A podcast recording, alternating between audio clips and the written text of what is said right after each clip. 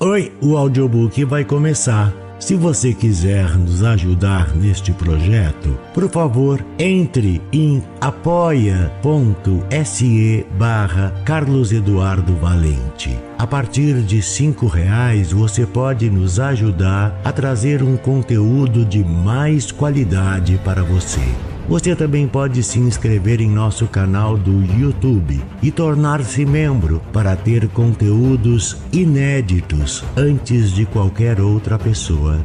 Espero que gostem do que vão ouvir. Um grande abraço a todos. Use seu fone de ouvido para uma maior imersão. Do narrador Carlos Eduardo Valente. Contato carlão50 arroba gmail.com A Biblioteca de Babel, de Jorge Luiz Borges. O universo, que outros chamam a biblioteca, compõe-se de um número indefinido e talvez infinito de galerias hexagonais com vastos poços de ventilação no centro, cercados por balaustradas baixíssimas. De qualquer hexágono, vêm-se os andares inferiores e superiores, interminavelmente. A distribuição das galerias é invariável. Vinte prateleiras, em cinco longas estantes de cada lado, cobrem todos os lados menos dois. Sua altura, que é a dos andares, excede apenas a de um bibliotecário normal. Uma das faces livres dá para um estreito vestíbulo que desemboca em outra galeria, idêntica à primeira e a todas. À esquerda e à direita do vestíbulo há dois sanitários minúsculos um permite dormir em pé, outro satisfazer as necessidades físicas. Por aí passa a escada espiral que se abisma e se eleva ao infinito. No vestíbulo há um espelho que fielmente duplica as aparências. Os homens costumam inferir desse espelho que a biblioteca não é infinita se o fosse realmente, para que essa duplicação ilusória? Prefiro sonhar que as superfícies polidas representam e prometem o infinito. A luz procede de algumas frutas esféricas que levam o nome de lâmpadas. Há duas em cada hexágono, transversais. A luz que emitem é insuficiente, incessante. Como todos os homens da biblioteca, viajei na minha juventude. Peregrinei em busca de um livro, talvez do catálogo de catálogos. Agora que meus olhos quase não podem decifrar o que escrevo, preparo-me para morrer a poucas léguas do hexágono em que nasci. Morto, não faltarão mãos piedosas que me joguem pela balaustrada minha sepultura será o ar insondável. Meu corpo cairá demoradamente e se corromperá e dissolverá no vento gerado pela queda, que é infinita. Afirmo que a biblioteca é interminável. Os idealistas arguem que as salas hexagonais são uma forma necessária do espaço absoluto ou, pelo menos, de nossa intuição do espaço. Alegam que é inconcebível uma sala triangular ou pentagonal. Os místicos pretendem que o êxtase lhes revele uma câmara circular com um grande livro circular de lombada contínua que siga toda a volta das paredes. Mas seu testemunho é suspeito, suas palavras obscuras. Esse livro cíclico é Deus. Basta-me por hora repetir o preceito clássico. A biblioteca é uma esfera cujo centro cabal é qualquer hexágono, cuja circunferência é inacessível. A cada um dos muros de cada hexágono correspondem cinco estantes. Cada estante encerra 32 livros de formato uniforme. Cada livro é de 410 páginas, cada página de 40 linhas, cada linha de uma das 80 letras de cor preta. Também há letras no dorso de cada livro. Essas letras não indicam ou pré-figuram o que dirão as páginas. Sei que essa inconexão certa vez pareceu misteriosa. Antes de resumir a solução, cuja descoberta, apesar de suas trágicas projeções, é talvez o fato capital da história, quero rememorar alguns axiomas. O primeiro, a biblioteca existe ab eterno. Dessa vez, cujo corolário imediato é a eternidade futura do mundo, nenhuma mente razoável pode duvidar. O homem, o imperfeito bibliotecário, pode ser obra do acaso ou dos demiurgos malévolos. O universo, com seu elegante provimento de prateleiras, de tomos enigmáticos, de infatigáveis escadas para o viajante e de latrinas para o bibliotecário sentado, somente pode ser obra de um Deus. Para perceber a diferença entre o divino e o humano, basta comparar esses rudes símbolos trêmulos que minha falível mão garatuja na capa de um livro com as letras orgânicas do interior, pontuais, delicadas, negríssimas, inimitavelmente simétricas. O segundo, o número de símbolos ortográficos é 25. Essa comprovação permitiu, depois de 300 anos, formular uma teoria geral da biblioteca e resolver satisfatoriamente o problema que nenhuma conjetura decifrara a natureza disforme e caótica de quase todos os livros. Um que meu pai viu em um hexágono do circuito 1594 constava das letras MCV perversamente repetidas da primeira linha até a última. Outro, muito consultado nesta época, é um simples labirinto de letras mas a página penúltima diz: Ó oh, tempo tuas pirâmides!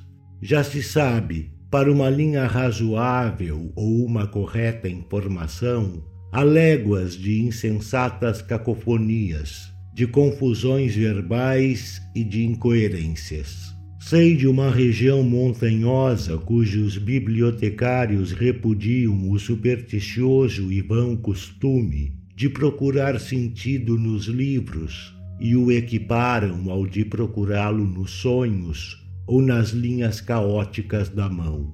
Admitem que os inventores da escrita imitaram os 25 símbolos naturais, mas sustentam que essa aplicação é casual e que os livros em si nada significam. Esse ditame, já veremos, não é completamente falaz. Durante muito tempo acreditou-se que esses livros impenetráveis correspondiam a línguas pretéritas ou remotas. É verdade que os homens mais antigos, os primeiros bibliotecários, usavam uma linguagem assaz diferente da que falamos agora. É verdade que algumas milhas à direita a língua é dialetal e que 90 andares mais acima é incompreensível. Tudo isso, repito-o, é verdade, mas 410 páginas de inalteráveis MCV não podem corresponder a nenhum idioma, por dialetal ou rudimentar que seja. Uns insinuaram que cada letra podia influir na subsequente e que o valor de MCV na terceira linha da página 71 não era o que pode ter a mesma série noutra posição de outra página, mas essa vaga tese não prosperou. Outros pensaram em criptografias. Universalmente, essa conjetura foi aceita, ainda que não no sentido em que a formularam seus inventores. Há 500 anos, o chefe do hexágono superior deparou com um livro tão confuso como os outros porém que possuía quase duas folhas de linhas homogêneas. Mostrou seu achado a um decifrador ambulante que lhe disse que estavam redigidas em português, outros que estavam em Yiddish. Antes de um século pôde ser estabelecido o idioma. Um dialeto samoyedo-lituano do Guarani com inflexões de árabe clássico.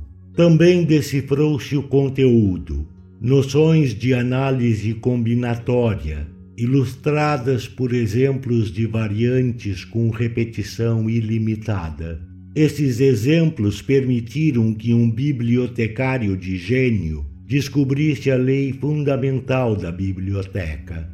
Esse pensador observou que todos os livros, por diversos que sejam, constam com elementos iguais: o espaço, o ponto, a vírgula, as 22 letras do alfabeto. Também alegou um fato que todos os viajantes confirmaram: não há, na vasta biblioteca, dois livros idênticos.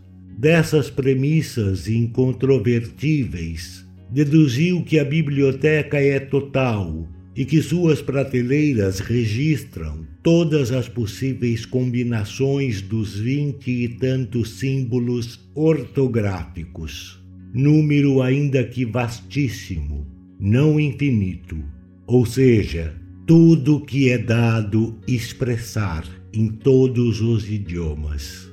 Tudo, a história minuciosa do futuro, as autobiografias dos arcanjos, o catálogo fiel da biblioteca, milhares e milhares de catálogos falsos, a demonstração da falácia desses catálogos, a demonstração da falácia do catálogo verdadeiro, o Evangelho gnóstico de Basilides, o comentário desse Evangelho, o comentário do comentário desse Evangelho o relatório verídico de tua morte, a versão de cada livro em todas as línguas, as interpolações de cada livro em todos os livros, o tratado que Beda pôde escrever e não escreveu sobre a mitologia dos saxões, os livros perdidos de Tácito. Quando se proclamou que a biblioteca abarcava todos os livros, a primeira impressão foi de extravagante felicidade. Todos os homens sentiram-se senhores de um tesouro intacto e secreto. Não havia problema pessoal ou mundial cuja eloquente solução não existisse em algum hexágono. O universo estava justificado o universo bruscamente usurpou as dimensões limitadas da esperança. Naquele tempo falou-se muito das vindicações, livros de apologia e de profecia, que para sempre vindicavam os atos de cada homem do universo e guardavam arcanos prodigiosos para seu futuro. Milhares de cobiçosos abandonaram o doce hexágono natal e precipitaram-se escadas acima, premidos pelo vão propósito de encontrar sua vindicação. Esses peregrinos disputavam nos corredores estreitos, proferiam obscuras maldições, estrangulavam-se nas escadas divinas, jogavam os livros enganosos no fundo dos túneis, morriam despenhados pelos homens de regiões remotas. Outros enlouqueceram. As vindicações existem.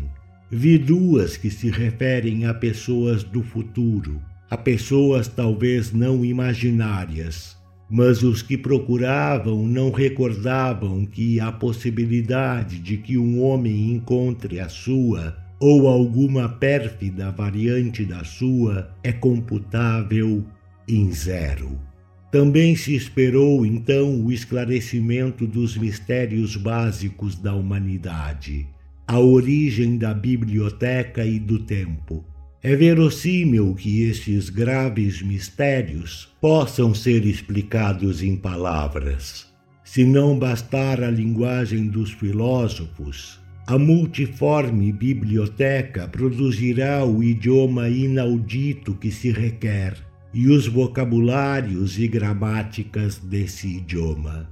Faz já quatro séculos que os homens esgotam os hexágonos. Existem investigadores oficiais, inquisidores.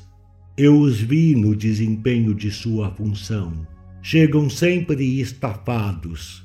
Falam de uma escada sem degraus que quase os matou Falam de galerias e de escadas com o bibliotecário. Às vezes pegam o livro mais próximo e o folheiam, à procura de palavras infames. Visivelmente, ninguém espera descobrir nada. A desmedida esperança sucedeu, como é natural, uma depressão excessiva a certeza de que alguma prateleira em algum hexágono encerrava livros preciosos e de que esses livros preciosos eram inacessíveis afigurou-se quase intolerável. Uma seita blasfema sugeriu que cessassem as buscas e que todos os homens misturassem letras e símbolos até construir, mediante o improvável dom do acaso, esses livros canônicos. As autoridades viram-se obrigados a promulgar ordens severas. A seita desapareceu, mas na minha infância vi homens velhos que demoradamente se ocultavam nas latrinas, com alguns discos de metal num fritilo proibido e debilmente arremedavam a divina desordem. Outros Inversamente, acreditaram que o primordial era eliminar as obras inúteis. Invadiam os hexágonos, exibiam credenciais nem sempre falsas, folheavam com fastio um volume e condenavam prateleiras inteiras.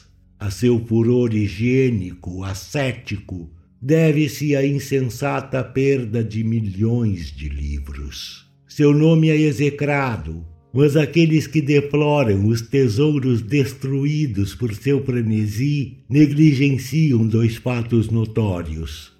Um, a biblioteca é tão imensa que toda redução de origem humana resulta infinitesimal.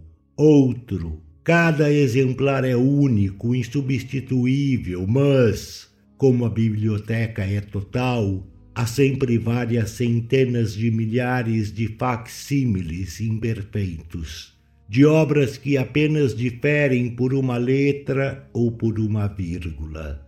Contra a opinião geral, atrevo-me a supor que as consequências das depredações cometidas pelos purificadores foram exageradas graças ao horror que esses fanáticos provocaram. Urgia-lhes o delírio de conquistar os livros do hexágono carmesim, livros de formato menor que os naturais, onipotentes, ilustrados e mágicos. Também sabemos de outra superstição daquele tempo, a do homem do livro. Em alguma estante de algum hexágono, raciocinaram os homens, Deve existir um livro que seja a cifra e o compêndio perfeito para todos os demais. Algum bibliotecário o consultou e é análogo a um Deus. Na linguagem desta área, persistem ainda vestígios do culto desse funcionário remoto. Muitos peregrinaram à procura de ele. durante um século, trilharam em vão os mais diversos rumos. Como localizar o venerado hexágono secreto que o hospedava?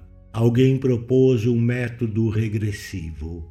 Para localizar o livro A, consultar previamente um livro B que indique o lugar de A. Para localizar o livro B, consultar previamente um livro C e assim até o infinito.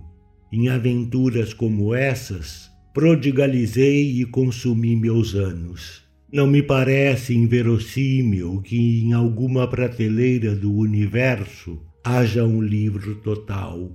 Rogo aos deuses ignorados que um homem, um só, um só, ainda que seja há mil anos, o tenha examinado e lido. Se a honra e a sabedoria e a felicidade não estão para mim, que sejam para os outros. Que o céu exista, embora meu lugar seja o inferno. Que eu seja ultrajado e aniquilado, mas que num instante, num ser, tua enorme biblioteca se justifique. Afirmam os ímpios que o disparate é normal na biblioteca e que o razoável, e mesmo a pura e humilde coerência, é quase milagrosa exceção. Falam, eu o sei, de a biblioteca febril cujos fortuitos volumes correm o incessante risco de transformar-se em outros, e que tudo afirmam, negam e confundem como uma divindade que delira. Essas palavras que não apenas denunciam a desordem, mas que também a exemplificam, provam evidentemente seu gosto péssimo e sua desesperada ignorância. De fato, a biblioteca inclui todas as estruturas verbais, todas as variantes que permitem os 25 símbolos ortográficos, porém nenhum único disparate absoluto. Inútil observar que o melhor volume dos muitos hexágonos que administro intitula-se Trovão Penteado e o outro A Cãibra de Gesso e outro achachachás mlo.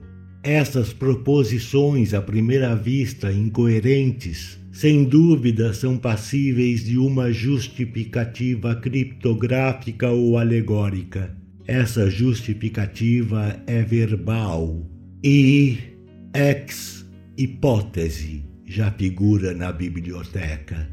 Não posso combinar certos caracteres D, H, E, M, R, L, C, H, T, D, J.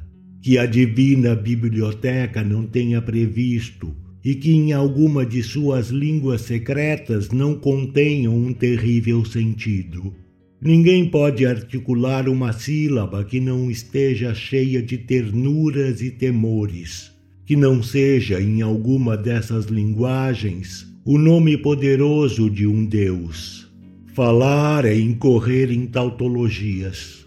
Esta epístola inútil e palavrosa já existe num dos trinta volumes das vinte e cinco prateleiras de um dos incontáveis hexágonos, e também sua reputação. Um número N de linguagens possíveis usa o mesmo vocabulário. Em alguns, o símbolo biblioteca admite a correta definição ubíquo e perdurável sistema de galerias hexagonais. Mas biblioteca é pão ou pirâmide ou qualquer outra coisa, e as sete palavras que a definem têm outro valor. Você que me escuta, tem certeza de entender a minha linguagem? A escrita metódica distrai-me da presente condição dos homens. A certeza de que tudo está escrito nos anula ou nos fantasmagoriza. Conheço o distrito em que os jovens se prostram diante dos livros e beijam com barbárie as páginas, mas não sabem decifrar uma única letra. As epidemias, as discórdias heréticas, as peregrinações que inevitavelmente degeneram em bandoleirismo dizimaram a população. Acredito ter mencionado os suicídios, cada ano mais frequentes. Talvez me enganem a velhice e o temor, mas suspeito que a espécie humana, a única, está por extinguir-se e que a biblioteca perdurará, iluminada, solitária, infinita, perfeitamente imóvel, armada de volumes preciosos, inútil, incorruptível, secreta. Acabo de escrever infinita. Não interpolei esse adjetivo por costume retórico. Digo que não é ilógico pensar que o mundo é infinito. Aqueles que o julgam limitado postulam que em lugares remotos os corredores e escadas e hexágonos podem inconcebivelmente cessar, o que é absurdo. Aqueles que o imaginam sem limites esquecem que os abrange o número possível de livros. Atrevo-me a insinuar esta solução do antigo problema a biblioteca é ilimitada e periódica. Se um eterno viajante a atravessasse em qualquer direção, comprovaria ao fim dos séculos que os mesmos volumes se repetem na mesma desordem, que reiterada seria uma ordem. A ordem. Minha solidão alegra-se com essa elegante esperança.